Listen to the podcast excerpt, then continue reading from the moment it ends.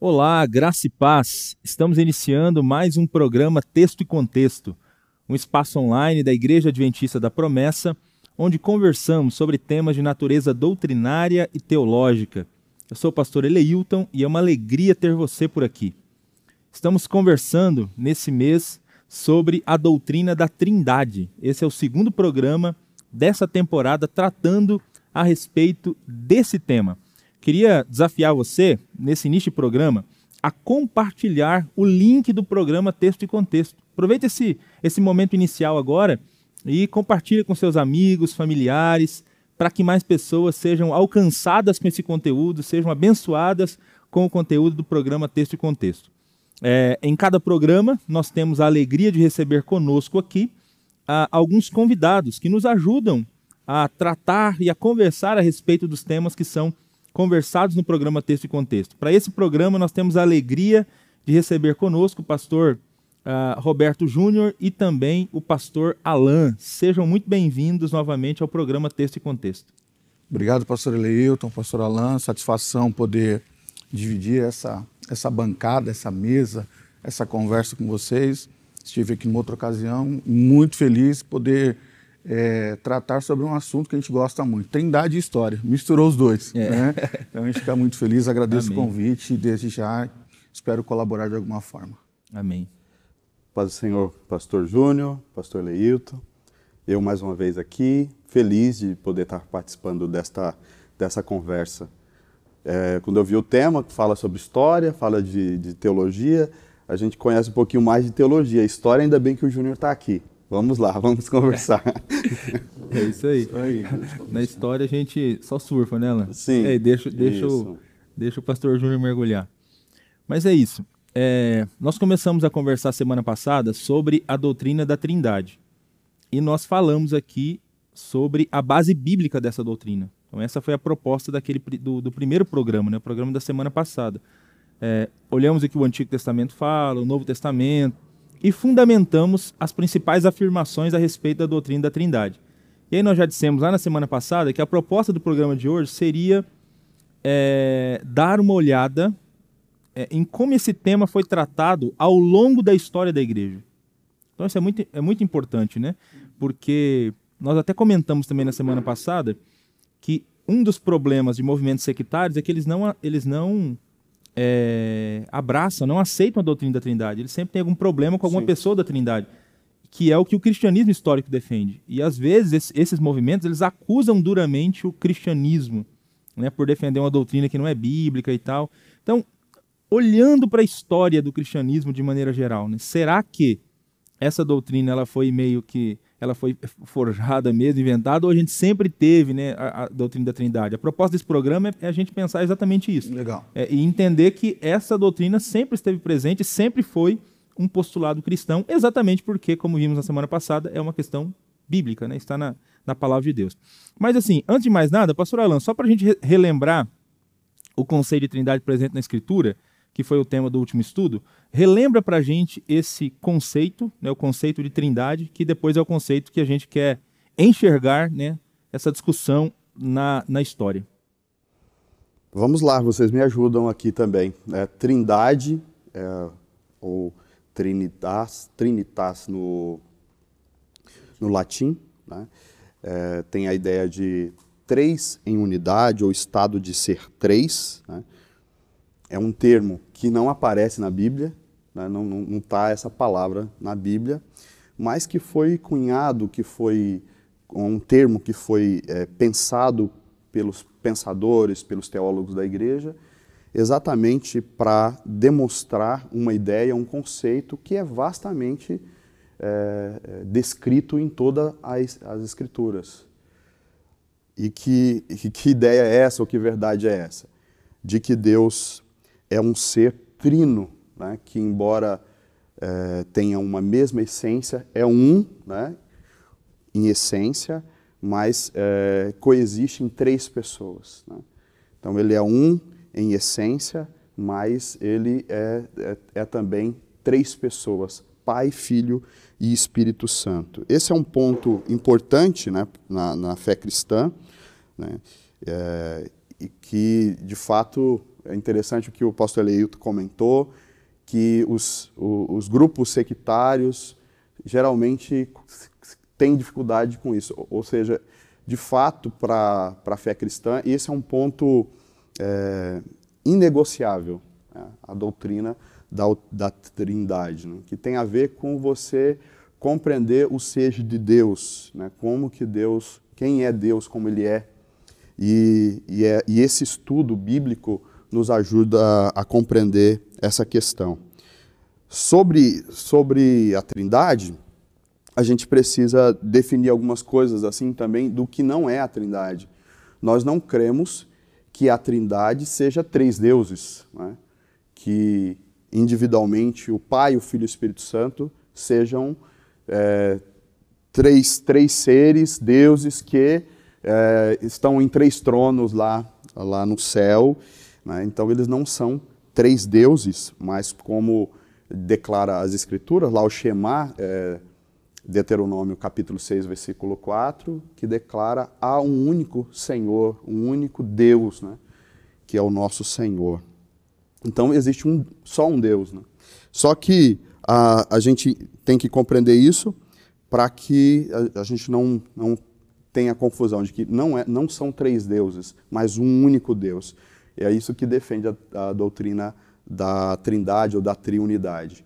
E outra coisa é também uh, não dizer que existe apenas uma pessoa, que Deus é uma pessoa e que essa pessoa se manifesta é, de forma é, diferente em dados momentos da história. A gente vai discutir daqui a pouco um pouco mais sobre, sobre essa questão, mas tinham pessoas que acreditavam nisso, né? defendia que Deus é uma só pessoa, mas essa pessoa, hora ou outra, se manifestava como pai, outro momento ela se manifestava como filho e que atualmente se manifesta como o Espírito Santo nesse dado momento da história da igreja. Então nós não cremos que Deus seja uma única pessoa. Então existe duas duas verdades, dois princípios bíblicos sobre a Trindade que eles é, é, parecem assim, são aparentemente contraditórios, mas que a doutrina da triunidade é, exatamente discute, debate sobre isso e tenta é, unir esses dois termos, né? esses, dois, esses dois princípios. Que princípios são esses? De que há um só Deus, um só Deus. Isso a Bíblia toda, não existe três deuses, há um só Deus. E, e o segundo o segundo princípio sobre a trindade, sobre Deus, é que esse único Deus subsiste, existe por toda a eternidade em três pessoas: Pai, Filho e Espírito Santo. Quando você estuda a Bíblia, você vai verificar é, isso, né? E aí você percebe que a Bíblia claramente defende que Jesus Cristo é Deus, assim como claramente defende que o Pai é Deus e que claramente defende que o Espírito Santo é Deus, dando a eles os atributos é, de Deus. Né? Ele é, o Pai é onipresente, onipotente, onisciente. Cristo, da mesma forma, Jesus Cristo é, é onipotente, onisciente, onipresente. Os atributos incomunicáveis, né? Sim. E, e da mesma forma o Espírito Santo, isso. ele é onipresente, ele é onisciente. Foi bem debatido isso na semana passada, só tentando recapitular aqui. Né? E, e o conceito de que, ao mesmo tempo, eles são um em essência, seja, ou seja, o Pai, o Filho e o Espírito Santo, ele individualmente, ele, eles, eles têm são, a mesma essência. Têm né? a mesma uhum. essência são da mesma substância, Isso. eles são divinos e eles três formam um único Deus. Né? É, por outro lado, a Bíblia claramente, em diversos textos, mostram eles agindo em pessoas distintas. O Pai, o Filho, o Espírito Santo, de forma distintas, se mostram como pessoas, né? Uh, uh, quase que de forma separada, embora isso não seja possível, mas claramente você reconhece a pessoa do filho, a pessoa do pai, e, e claramente no Novo Testamento deixa isso para a gente claro o próprio Espírito Santo como uma pessoa distinta. Então, basicamente, a doutrina do, da trindade divina, desse, desse um é, é, três em uma mesma essência, três em unidade. É isso que é declarado em, to em toda a, a, Escritura. Né? É isso aí. É... Acho que é isso, né? Não, eu é não sei, sei se vocês não, gostariam de é completar mais. Você ah. comentando aí, eu lembrei de uma, de uma fala nossa aqui na semana passada, que a gente tentou resumir a doutrina da Trindade em três afirmações, né? Uhum. É, primeira, o ser de Deus é, habita no ser de Deus uma pluralidade de pessoas. Segunda, cada pessoa é plenamente Deus. Sim. É, e, e, a última, mas existe apenas um Deus. E aí na segunda afirmação, né, que cada pessoa é plenamente Deus, enquanto o, acho que foi o pastor Josias que fez a explicação dessa, dessa parte, aí ele terminou com uma frase assim, então as três pessoas são Deus.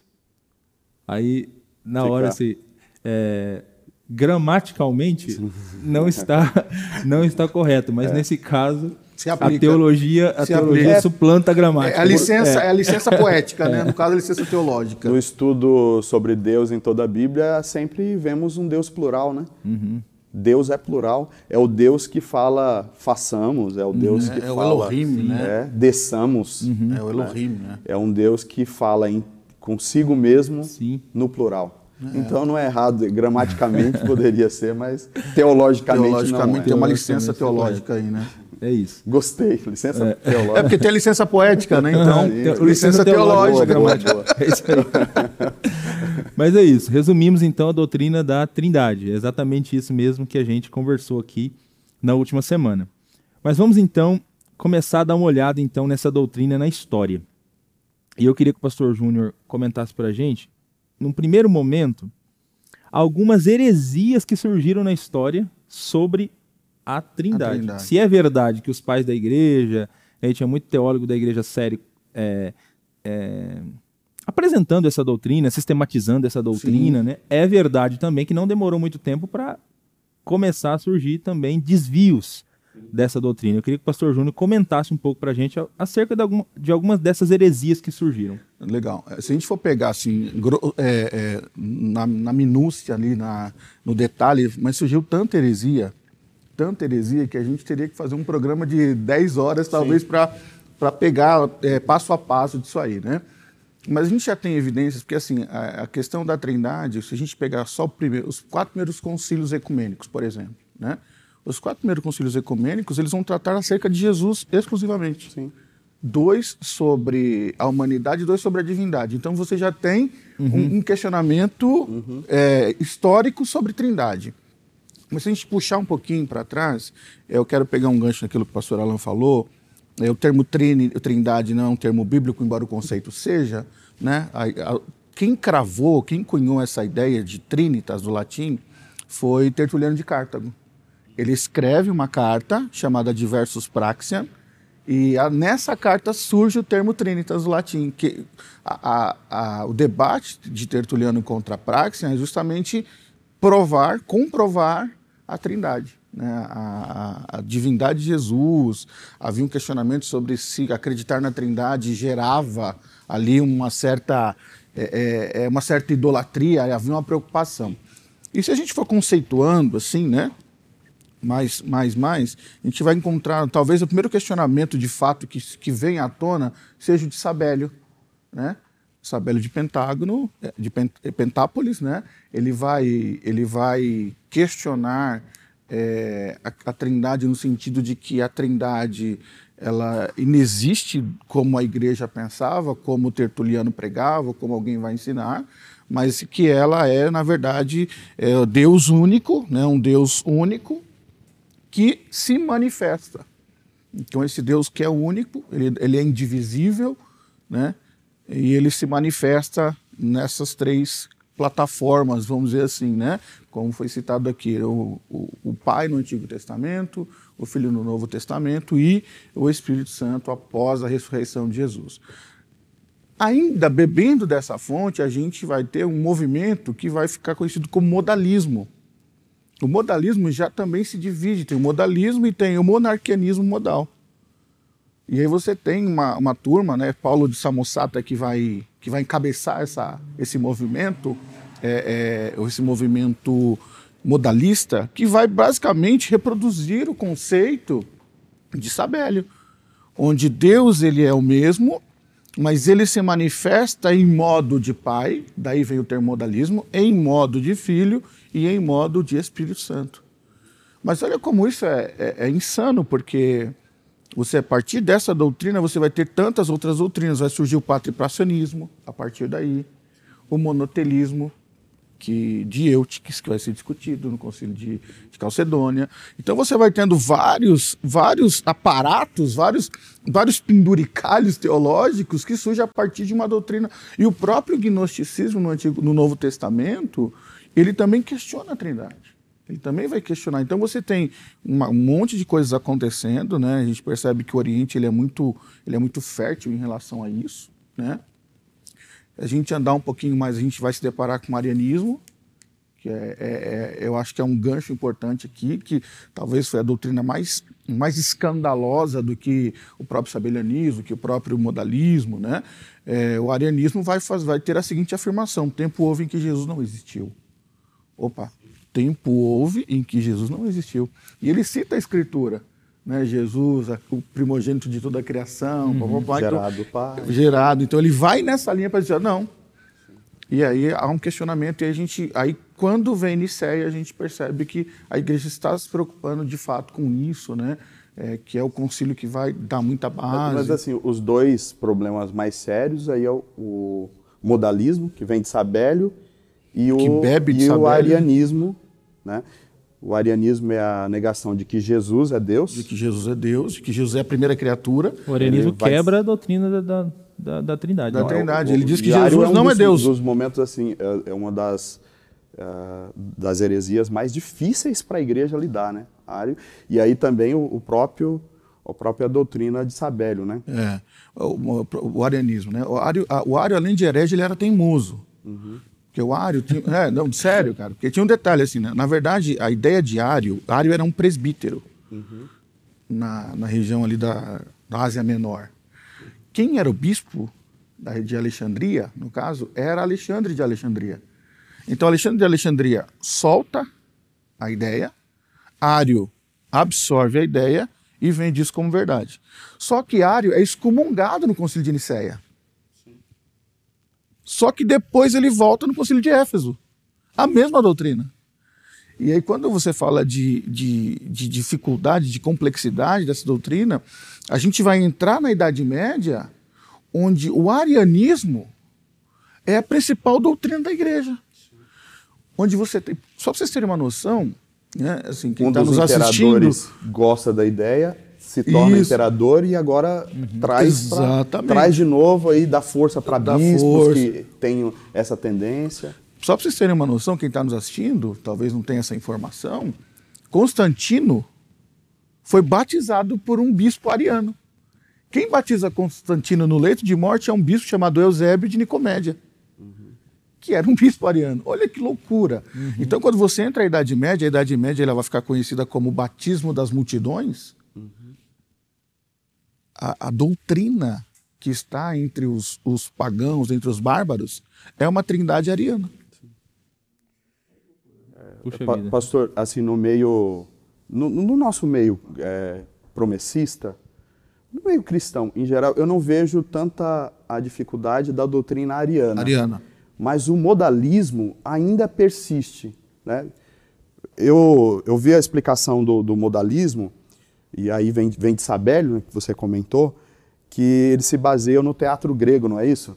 Diz assim que o mesmo ator que faz três papéis. Três papéis. Né? Então, no, no, teatro grego, é o teatro das máscaras. É. E aí o, o, mesmo, o mesmo, como que seria, o, o ator... O protagonista, o, né? o ator, ele faz três personagens.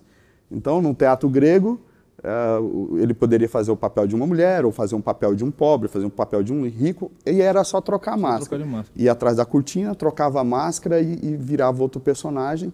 E eles usam essa figura do teatro grego uh, tentando ajustar a questão da trindade. trindade. Como você explica? Pai, Filho e Espírito Santo são que é, cada um é Deus, mas só existe um Deus. Ah, a maneira é essa, é que o uhum. mesmo Deus, ele em dado momento da história primeiramente se revela como Pai na criação, na cruz ele põe a máscara de Jesus, né? Isso. E aí vem Depois, agora, esse mesmo Deus tirou a máscara de Jesus e agora tem outra, tomou outro modo, né, que é uh, do, do, do, Espírito, do Espírito Santo. Santo. E é tão estranho isso, né, que nessa, que é aquele é, patripassionismo que você falou, que é a ideia de que quando Cristo morreu na cruz, ali era o próprio morre. Pai. É o Pai que morre. É o Pai morreu na cruz. É isso aí. Né? Aí Tertuliano vai, vai, vai zoar com essa ideia, né? Vai cunhar esse termo isso. e vai zoar essa ideia. Mas é assim, eu acho que o modalismo hoje é uma,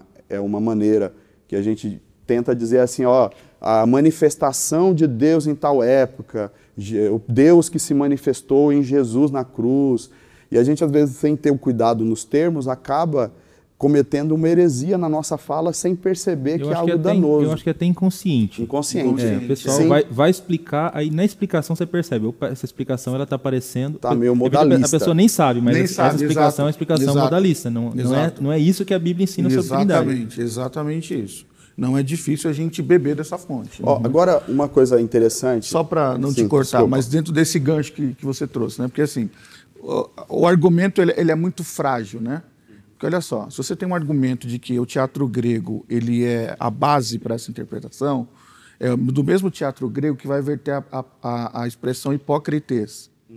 Quem que é o hipócrita? O hipócrita é quem usa máscara. Já pensou, cara, que loucura? Assim, no final é, das é contas, hipocrisia. Deus é um hipócrita. É o Deus que finge sofrer na cruz. É o que É um Deus hipócrita. Olha que, olha que então, insanidade, é assim, né? No, Sim. Na conclusão Mas faz da sentido, coisa, né? pastor. Né? Na conclusão é, da coisa. Algum, né? Alguns que vão é, discutir e bater contra o modalismo vai dizer exatamente isso. Então, o que, que era na cruz? Era um, um fingimento? O que, que era aquilo? Era um teatro? Uhum.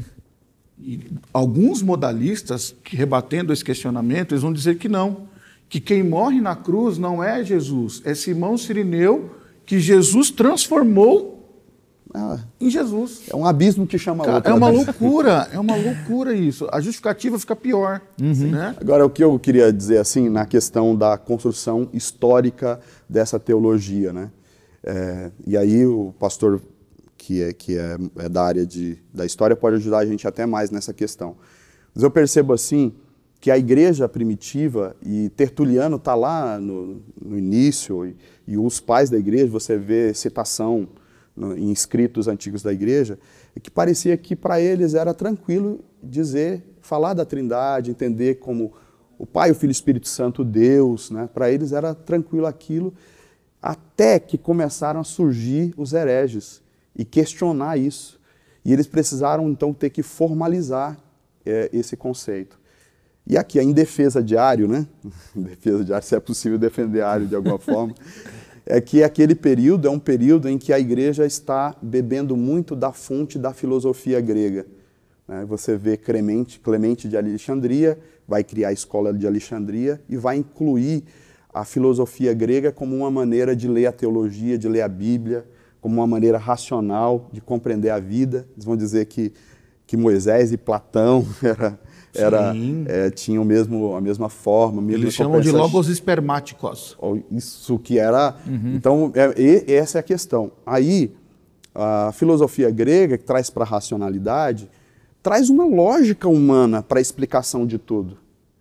E aí, por exemplo, Ário se vê diante daqueles dois, daqueles dois princípios que nós falamos aqui. Há um só Deus, mas por outro lado tem três pessoas. Como que você explica isso? E isso é, tipo, matematicamente, é, racionalmente, é, é, logicamente... é, é impossível. Racionalmente é impossível você explicar isso é, pela razão humana. Então, a maneira mais fácil de você explicar isso é abraçando só um, uma ideia. Né? Existe só um Deus. Pronto. E aí você ignora o, o, a outra verdade tão poderosa quanto, quanto, essa. O modalismo tenta também organizar essa, essa, esses conceitos. E a maneira que ele tenta organizar isso é dizer: não, na verdade existe só um Deus, mas esse Deus se manifesta em dado momento de formas diferentes. Acaba, né? acaba se transformando em uma única pessoa. os concílios têm a necessidade de, então, agora responder esses problemas né? e trazer uma explicação racional, que seja bíblica e que não abandone partes da teologia, né? verdades claramente defendidas na Bíblia. acho que é importante a gente ponderar algumas coisas, né? É, primeiro que essa heresia normalmente ela sai de dentro da igreja. A gente está falando de Ari, que era um presbítero. Sim. Uhum. Não é alguém de fora. Então, assim, olha só como é, estar no começo, isso é um outro fator que a gente precisa é, ponderar, né? Estar no começo de uma reflexão teológica. Vai errar muita coisa. Muita gente vai errar, né? Muito erro vai acontecer. É, os hereges, eu sempre digo nas aulas que os hereges são dádivas de Deus. Não queira você ser um herege, mas o herege é uma dádiva de Deus. Por que, que o herege é uma dádiva de Deus? Porque todas as vezes que surge uma heresia, a igreja avança teologicamente. Então é essencial ponderarmos isso. Quando o pastor Alan cita a escola alexandrina, e a gente vai é, é, cavar, né, fazer uma escavação na escola alexandrina, a escola alexandrina ela vai beber da fonte de Filon de Alexandria, que era um judeu, que vai respaldar toda a interpretação da Torá em Platão. Aí você tem a, a, criação da escola alexandrina, que já base desse conceito. E Platão cria o conceito da metafísica. O que é a metafísica? Tudo que está além da física. Então Platão, ele, nos, nos, principais diálogos de Platão, ele vai ter uma valorização do que é extrafísico, do que está além do físico. E a escola alexandrina ela vai beber dessa fonte diretamente. Uhum com Orígenes, com Clemente, Atanásio. Tanto que essa galera, quando precisa fazer uma defesa da espiritualidade de Cristo, da natureza espiritual de Cristo, quem é melhor quem melhor defende? Essa turma de Alexandria. Pode ver que a palavra final no Concílio de Nicéia é de quem? De Atanásio. De onde é Atanásio? De Alexandria. Então há uma conexão profunda entre os alexandrinos e a espiritualidade. E a outra escola que é a mais importante, tanto quanto a de Alexandria, a escola dos pensamentos dos pais da igreja, é a escola de Antioquia. Só que Antioquia rompe com Platão. E Antioquia bebe da fonte de Aristóteles. Então você tem, quando você tem uma defesa da humanidade de Cristo, quem melhor defende? Normalmente é essa galera que vem dessa escola uhum. antioquena. Né? Então você tem essa. É, é, é, impor, é importante, essencial ponderarmos Sim. essas questões aí para a gente ter uma reflexão mais, mais fiel, né, digamos. Legal, muito bom. Vocês estão percebendo aí, né, pessoal? Hoje aqui tá os papos, papos elevados aqui sobre as escolas, sobre pensadores né, do passado. Eu acho que tudo isso enriquece a nossa construção e a nossa conversa aqui a respeito do tema da, da, da Trindade Divina.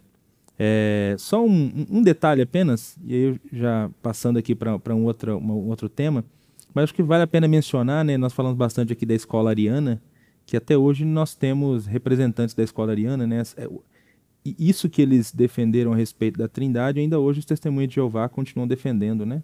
Integralmente a ideia de, de Cristo, né? Como um Deus menor, o Espírito Santo como uma força, enfim.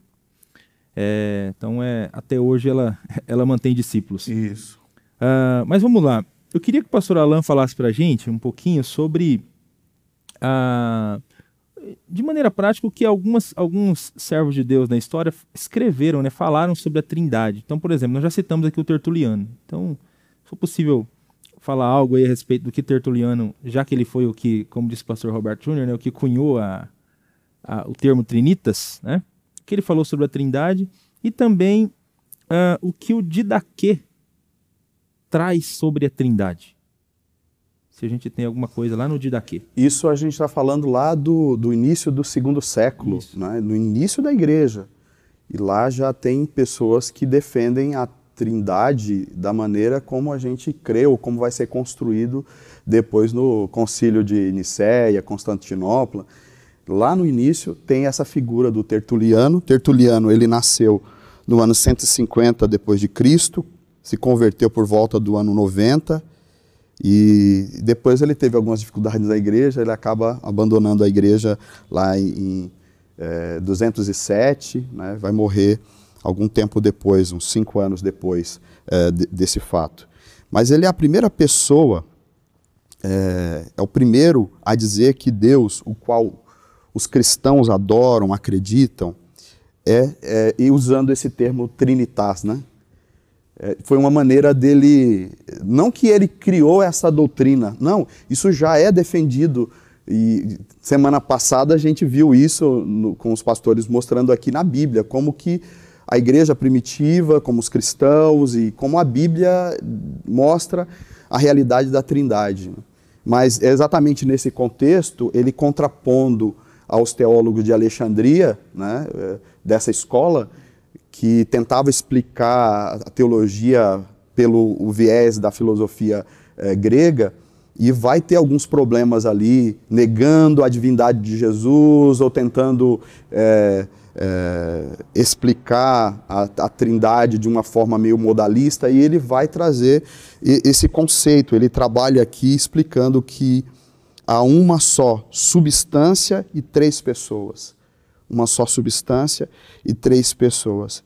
E aí a gente poderia é, dizer isso, que lá no início, né, do segundo século, é, Tertuliano já trouxe um conceito muito claro e delineou as linhas principais da, da, da explicação da Trindade, que foi só 150 anos depois tornado assim claro para a igreja, né, pra, nos concílios, 150 anos depois, vão chegar à conclusão que ele já tinha chegado e com base naquilo que ele entendia na igreja, do que a igreja defendia desde o princípio. Né? Se se as pessoas pudessem assim ter voltado lá é, e lido Tertuliano antes de ir para um concílio de, de Nicéia, Constantinopla, talvez já eles teriam resolvido muito antes é, estas questões. Né? É, outra coisa, o outro texto que você pede é sobre o, o Didaquê.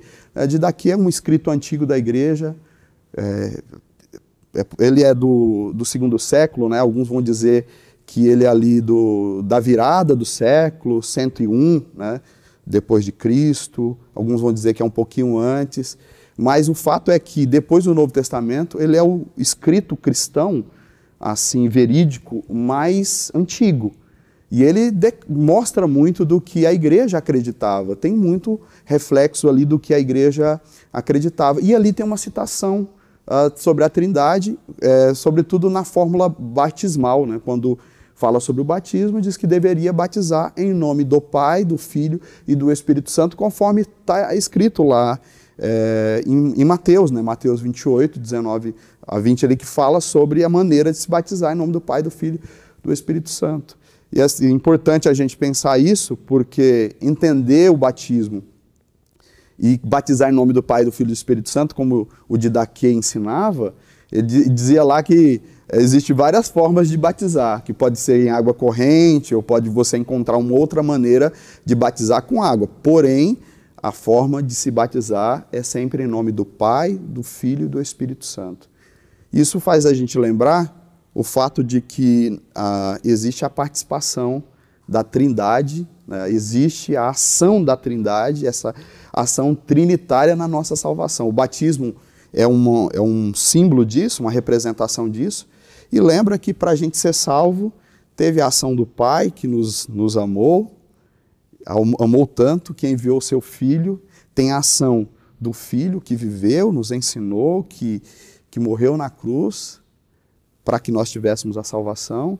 E na salvação tem muito a ação do Espírito Santo, que nos convence do pecado, da justiça, do juízo, que nos leva a Cristo, que faz a gente passar pelo, entender o plano da salvação e passar por todo o processo da salvação, de adoção, justificação, reconciliação, é uma obra do Espírito Santo na vida do cristão que faz com que a obra de Cristo, aquilo que foi conquistado por Cristo na cruz do Calvário, se torne uma realidade.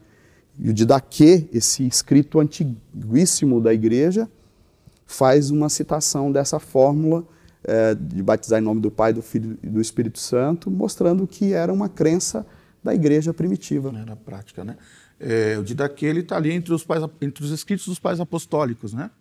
Então ele é um escrito que está antes dos pais da igreja, né? A era dos pais da igreja, uhum. Antes dos apologistas. É uma questão a considerar que o pastor Alan coloca, né? Porque assim, quando você fala do, das pessoas, desses homens que, que colocam uma interpretação filosófica dentro da escritura, né? Essa, na verdade, é uma é uma prerrogativa dos, dos apologistas, os apologistas do século II e III. Então eles estão dialogando com, com os, os sábios, né? Uhum. estão dialogando com os intelectuais, eles estão dialogando com os filósofos. E qual é o, o objetivo deles então? Dizer assim, olha, preste bem atenção. A Bíblia, ela também é para intelectuais. Porque se você for buscar na história, é, os cristãos eles eram perseguidos e tidos como gente indouta, gente ignorante, gente sem, sem nenhum conhecimento. E aí os intelectuais né, começam a fazer essas críticas, essa crítica é muito forte em Marco Aurélio, imperador romano, é, início do século II. Então, no meio do século, do século II, surgem os apologistas. E essa galera, então, começa a defender a igreja e dizer, ó, o que vocês ensinam na filosofia é compatível com o que a gente tem aqui. Uhum. E aí, é, é, nessa, nessa tentativa de pregar o evangelho, é onde cometem algum, eles Alguns acabam cometendo alguns deslizes, né? Aí. É basicamente isso aí. Mas muito legal. É, eu gosto dessa ideia que o Didaquê, que você comentou né, a respeito da questão do, da fórmula trinitária é, no batismo, porque é, o batismo, de alguma maneira, é a porta de entrada de uma pessoa para a igreja. É a profissão pública de fé. É óbvio que a salvação já aconteceu antes Sim. a regeneração. Em tese, quem é batizado já, já foi regenerado, já foi justificado, já, já é um salvo. Mas, publicamente, a cerimônia que marca esse ingresso é o batismo. E nessa cerimônia pública, há uma menção sobre a trindade. Então, eu, eu acho isso muito, muito belo. Né? A pessoa que está, é, está se declarando ali para né, que ela se tornou um cristão, ela está dizendo que ela entrou numa relação com o Pai, com o Filho e com o Espírito. Então, a fé cristã, o Sim. cristianismo histórico, a, a trindade é muito importante, É mesmo. importante, é importantíssimo. O Eleuton, dentro da sua fala, né, acho que a gente consegue eh, tentar dimensionar um pouquinho mais o que era o Didaquê, o que o Didaquê representava. Né, o pastor Alan trouxe essa ideia. É, o Didaquê, ele era muito conhecido, era um livro extremamente respeitado no Oriente, e, e o Didaquê, ele, foi, ele quase foi canonizado. Olha só. Ele era tão lido, tão respeitado nas comunidades, que ele quase foi canonizado. Então, quando, quando começa o processo de, de canonização, de organização dos livros do Novo Testamento, o Didaquê é, é, é tido como esse, como esse texto, é, esse texto é, legítimo. É, né? algu- alguns requisitos ele tinha, né? Tinha. Tipo, catolicidade, né? De, de Isso. ser universalmente conhecido. Ele era legítimo. Se, Só ele- se a gente pudesse dar uma, uma, uma comparação hoje, seria o, o, o fé que professamos, que a gente, que a gente usa, ou o doutrinal. Seria um Doutrinal. livro assim que Isso. resume algum, alguns princípios de fé importantes. Que tá sempre e junto ali, por né? aquele primeiro grupo ali. E está sempre junto. Só que quando o Concílio de Nicéia, de novo o Concílio de Nicéia, né? O Concílio de Nicéia tinha duas pautas bombásticas. Uma era justamente essa da, da- do Novo Testamento, né? a canonização do Novo Testamento, que já tinha Marcião lá fazendo um, um alvoroço na igreja, e o arianismo. Então, quando começa-se a organização, Atanásio de Alexandria, de novo, né, que é uma das mais ativas do Concílio de Nicéia, Atanásio vai dizer assim, não, existem livros bíblicos e existem livros eclesiásticos. Então ele faz uma separação. E o dia daquele ele entra como esse livro eclesiástico, ou seja, é um livro legal, tem- pode ser lido na igreja, mas ele não é normativo, ele não é dogmático, mas ele é respeitado. Né? Muito bom. Já que você começou a falar do Concílio de Nicéia e do Atanásio, comenta um pouco pra gente é, que tipo de resolução relacionada à trindade o Concílio de Nicéia chegou e qual a contribuição do próprio Atanásio também nessa nesse, nesse entendimento, né? O que o Atanásio falou a respeito da trindade. Pas- Pastor Lito, até seria interessante ele comentar o que que é o Concílio de Nicéia, né? O que a gente fala como Concílio de Nicéia fosse algo que, que todo mundo que está ouvindo Fosse Assembleia Geral, né? Concílio de Nicéia é Assembleia É, Geral. Fosse a Assembleia Geral da Igreja, é isso aí. Bom, vamos lá então. É, Pegando aqui do princípio. Né? Então, o Concílio de Nicéia ele foi um dos primeiros concílios ecumênicos da Igreja, tido como um dos maiores concílios ecumênicos. Uma convocação de teólogos, de, de bispos, para explicar, não é? Para isso, debater assuntos relativos à, à Bíblia, né? à, à- à fé cristã. O Concílio de Nicéia, por, por coincidência, contou com dos 318 bispos, por coincidência. o Concílio de Nicéia, ele, na verdade, se a gente pensar do ponto de vista teológico, ele não era para acontecer em Nicéia, porque Nicéia não era uma cidade de importância teológica. Talvez Alexandria fosse mais importante, Roma, mas Nicéia não. Mas por que que foi Nicéia o concílio de Nicéia? Que é uma pergunta que pouco a gente faz, né? Porque o Concílio de Nicéia ele é totalmente bancado pelo Constantino. Constantino, imperador, ele percebe a controvérsia, ele tem gente que está falando, olha, tem que resolver esse problema, ele convoca o concílio, né? a igreja convoca o concílio, o Constantino dá abertura no concílio, então tudo começa, você percebe que assim, é um concílio que tinha tudo para dar errado, porque nenhuma prerrogativa ali é, é bíblica. Você tem o um imperador, que é um cara que, que está né, é, governando, que tem na mão o poder temporal, e a igreja é o poder atemporal. Né? Uhum. Então, é, começa tudo errado, mas aí, no final das contas, a, a coisa vai se organizando. Né? A, só para a gente entrar um pouquinho mais, no Concílio de Nicéia tinha três teses sobre, sobre Jesus Cristo. Né? Primeira tese, tese de, de, de diário, é, tempo houve que Jesus não existiu.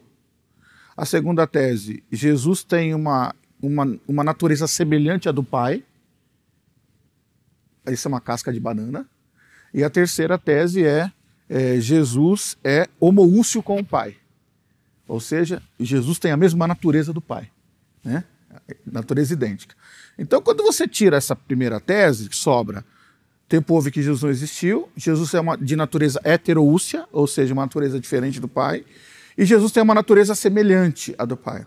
Qual que é a diferença dessas duas? No final das contas, você não tem diferença nenhuma. É a mesma coisa. Mesma coisa. Você está dizendo a mesma coisa de forma diferente. Tem uma, tem uma natureza parecida, não igual. Não é, igual. É, se é parecida, não é igual. Então. Não é igual. Então, essas duas teses são duas teses que vão, são derrubadas. E Atanásio, e aí você vai ter o credo apostólico, que é uma. A gente, a gente falou da Didaquê, mas o credo apostólico ele é tão importante quanto. Uhum. Porque é uma confissão pública, crês em Deus Pai Todo-Poderoso, crês em Jesus Cristo, que nasceu de mulher, que nasceu de Maria e tal. Atanásio vai dizer, não, é, ele não é semelhante, ele é homoúcio. Então ele tem a mesma natureza, a mesma essência do Pai. Ele é Deus verdadeiro, de verdadeiro Deus. Ele é consubstancial com o Pai. Ele, ele comunga da mesma natureza do Pai. Ele é como o Pai. Tanto que a fórmula trinitária de Nicéia, né, a gente estava até discutindo isso antes de começar o programa, é uma úlcera e três hipostases. O que, que, é isso? Né? Em vez de você simplificar, você complicou ainda mais o negócio. Né? Mas do ponto de vista da tradução da coisa, é assim: olha, é uma natureza. Simplifica porque tem alguém fazendo é, interpretação. É, é, a mesma natureza. Né?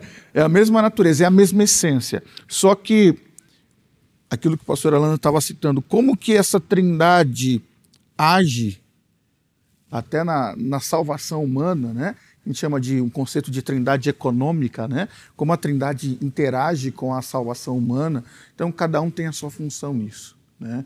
Acho que essa, essa é ideia. Assim, ela, é, ela é extremamente técnica, ela é extremamente teológica, mas essa é a conclusão. Né? E aí a, a, a, forma prática de expressar isso é dizer assim, olha, ele é Deus verdadeiro de verdadeiro Deus. Muito bom. Então, assim, o concílio de Nicéia, é, com Atanásio sendo um dos, dos personagens é, preponderantes, Prota protagonista prota mesmo. Protagonista, né, no, é. no, concílio, eles reafirmam a doutrina da Trindade. Sim. Que já vem sendo é, é, estudada, reafirmada pela, pela igreja, né? A própria tese lá do, do, do Tertuliano, Tertuliano. Né? uma substância, três, uhum. três, três pessoas, né? Isso. Tem a frase em latim, mas aí é só para quem é. É, é, é, quem manja de história, né? Três é, personas, né? É, é, três personas e uma substância. É, é, assim? é isso aí, uma substância. é isso, isso aí. aí. Então o concílio reafirma, reafirma a doutrina da Trindade, isso. assim como o eleito vale uma ressalva, né? É, Tertuliano, embora seja uma figura controversa, né? Esse, na, nas, nas intimidades de Tertuliano você pega muita controvérsia, mas nesse aspecto a gente pode é, respeitá-lo, porque Tertuliano, depois de Agostinho de Hipona, Tertuliano é o escritor mais influente no Ocidente. Entre os padres chamados padres latinos, ele só perde para Agostinho de Hipona. Então dá para ter uma noção de quem foi Tertuliano. Uhum. Ok.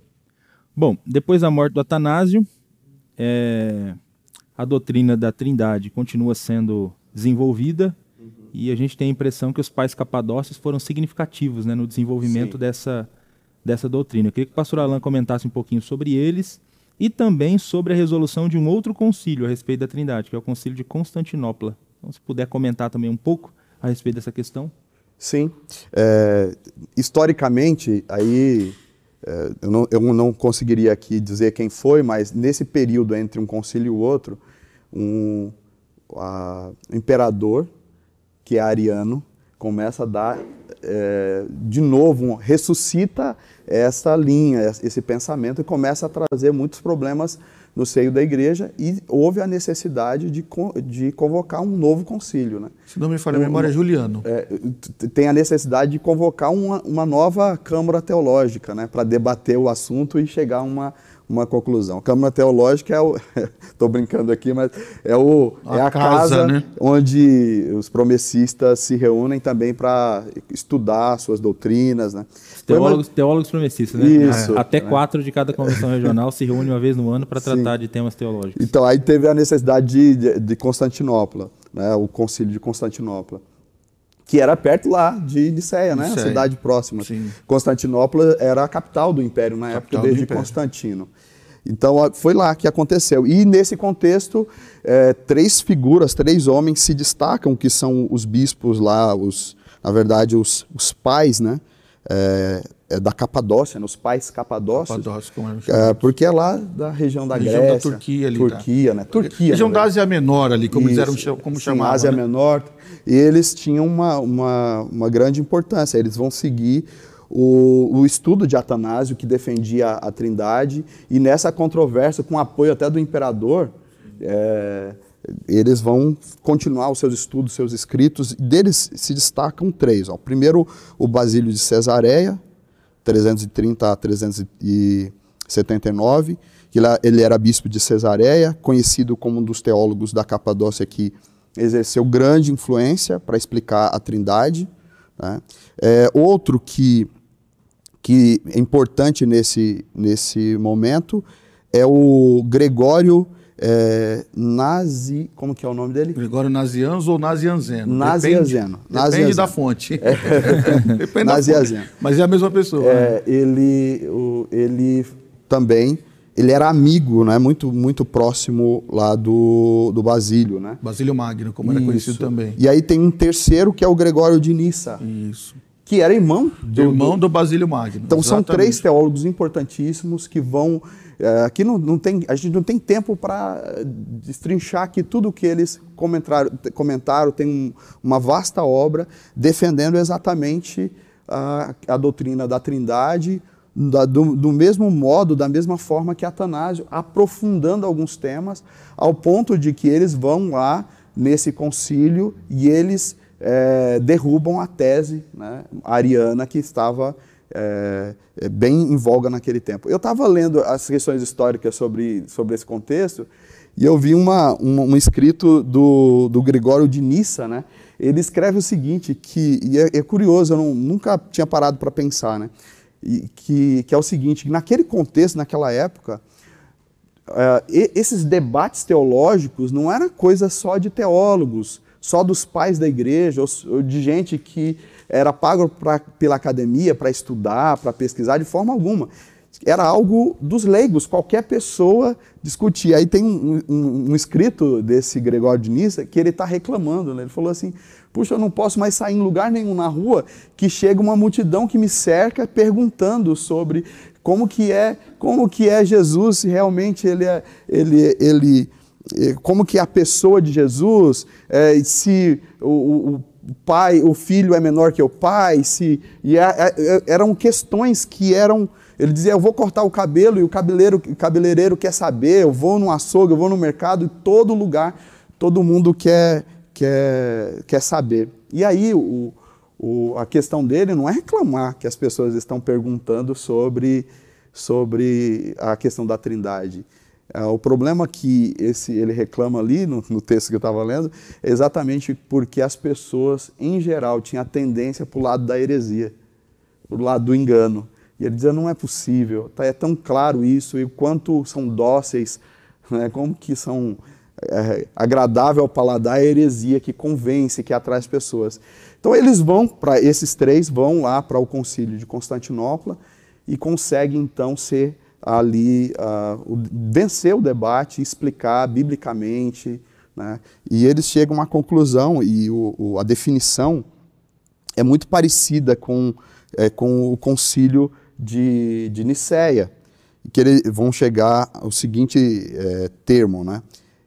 Creio em um só Deus, Pai Todo-Poderoso, Criador do céu e da terra, de, das coisas visíveis e invisíveis. Creio em um só Senhor, Jesus Cristo, Filho unigênito de Deus, nascido antes de todos os séculos.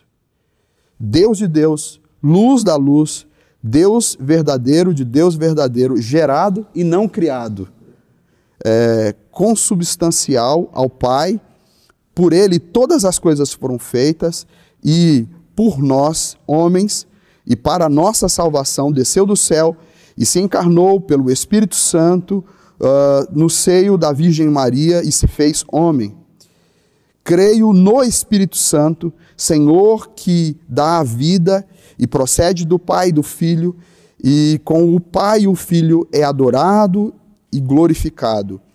Ele que falou pelos profetas. Creio na Igreja, una, santa, católica, apostólica, professo um só batismo para a remissão do pecado e espero a ressurreição dos mortos e a vida e, e, a, e a vida do mundo que há de vir. Amém. Então esse é o, o resultado aqui do, do, do concílio né, de Constantinopla que decidiu nessa direção, nesse, nesse, nesse caminho né, de defender e firmar cada vez mais a doutrina da Trindade. Diga-se de passagem, esse credo apostólico que ficou conhecido depois também, o credo, credo apostólico pós-diceno, uhum. que isso se tornou uma fala uhum.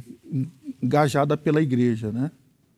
Muito bom. Então, correndo a história, nós, nós temos novamente reafirmada a ideia da doutrina da Trindade. Da Trindade. Gente, nosso, a nossa conversa está muito boa, mas o tempo vai passando, né? Mas a gente vai conversando. É, mas é isso, conversar sobre a palavra de Deus é, é muito bom. Eu queria, então, caminhando aqui para a parte final do, do programa Texto e Contexto de hoje, que o pastor Júnior explicasse para a gente também, rapidamente, aí, a questão da doutrina da Trindade no período da Reforma Protestante. Né? Vamos, vamos dar um salto um aqui. Salto. É, vamos dar um salto aqui lá para a Reforma Protestante, só para falar é, a respeito da doutrina nesse período também, dessa doutrina nesse período. Como, como foi também, os reformadores defenderam a, a Trindade, como nós Trindade. defendemos? Isso, vamos lá. Assim, é, sendo bem rápido, né? É, a gente entra na, na Idade Média com um assunto ainda em ebulição. Nós temos duas doutrinas que são extremamente debatidas na Idade Média, que vai ser a Trindade e a predestinação e o livre-arbítrio. Quando você entra na reforma, aparece que no Ocidente está mais resolvido isso. Né? A sensação que a gente tem é que está mais resolvido. É, você citou Ário e que os testemunhos de Jeová bebem dessa fonte, mas nesse período pré-reforma ali tem um cara que vai trazer as mesmas ideias à tona. Então, volta ao assunto, né, porque é isso, né? O assunto é discutido, ele amaina, dá uma, dá uma baixada, volta, discute de novo e, e quando ele chega na reforma já chega uma marolinha, vamos dizer assim, né? O tsunami já foi. É, Lutero, você não tem uma influência muito de Lutero discutindo isso. Lutero vai se ater a questões basicamente sobre predestinação, a briga dele com, com Erasmo de, de Rotterdam. Né? É, Lutero era um agostiniano de origem, né? então ele, a formação teológica de Lutero era agostiniana. Então, ele depois, na Trindade. Então, assim, depois de, depois de, de, de Tertuliano, você tem Agostinho, ele foi monge agostiniano, então para ele foi tranquilo lidar com isso. É, Calvino já na segunda fase da reforma, ele não é agostiniano de, de, de, carteirinha, mas ele chega a dizer Agostinho é totalmente nosso. Só que diferente de Lutero, o, o, o Calvino tem um cara que ele que encontra pela frente, que é o tal de Miguel de Serveto. Então esse Miguel de Serveto, ele, ele categoricamente é contra a Trindade. Então Calvino começa a escrever para Serveto, os dois começam a manter um contato. Serveto manda os livros dele, Calvino manda as institutas para ele, até o ponto de, de ele de Cerveira dizer assim, Calvino, olha, não é para te odiar, mas eu te odeio. Eu te odeio e tal, e não queria ser duro com você, mas é. eu tenho que ser como ferro. E ele começa a detonar o Calvino. Uhum. E aí o Calvino fala: não, não concordo com isso. E o Calvino para de responder para ele, até que ele vem até Genebra. Ele vem a Genebra, faz a discussão. Conclusão, o Calvino acaba condenando ele, por quê? Porque um dos aspectos principais é justamente a defesa da trindade. Então o Serveto é contra a trindade, ele é categoricamente contra a trindade, ele fala que não existe esse tipo de coisa. E aí Calvino começa a defender. Então, Calvino, mais do que Lutero na reforma, vai ter essa, essa batalha para resolver esse problema da trindade com Miguel de Freitas. Uma coisa que parecia que estava resolvida, mas não, né? Uhum. Vem esse... Muito bom. Graças... Pastor, Pastor Leito, assim, de todos os conceitos da teologia, é, da trindade, que a gente não poderia deixar passar sem comentar, é, é, um, é um conceito defendido por é, João Damasceno. João de Damasco. É, que depois foi bem é, desenvolvido pelos, pela, pela igreja é, ortodoxa mais, né? que é a questão da pericorese, né? ou pericórese divina, que acho que é um conceito bem interessante, que é a aplicação da trindade na, na vida, né? ou como que, que ele se aplica. Né? E João Damasceno, tentando explicar a, a trindade divina, certa vez, em várias de suas formulações, ele contemplou crianças brincando numa ciranda, numa uma brincadeira de roda.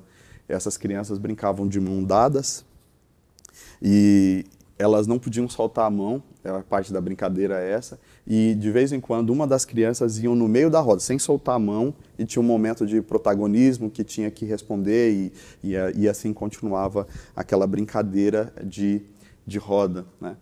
O nome disso é pericórese. Né?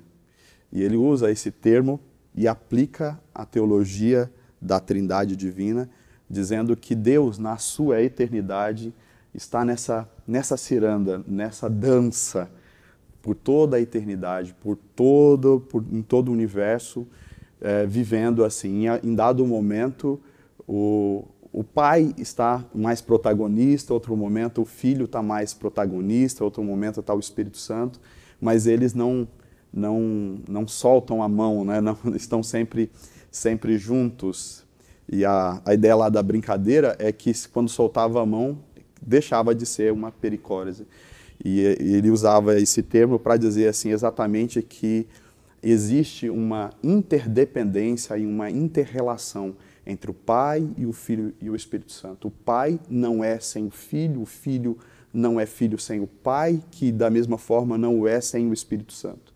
Eles coexistem. Se um deixasse, um deles deixasse de existir, se é, fosse possível, o os, os demais deixariam, né? As outras pessoas deixariam de existir.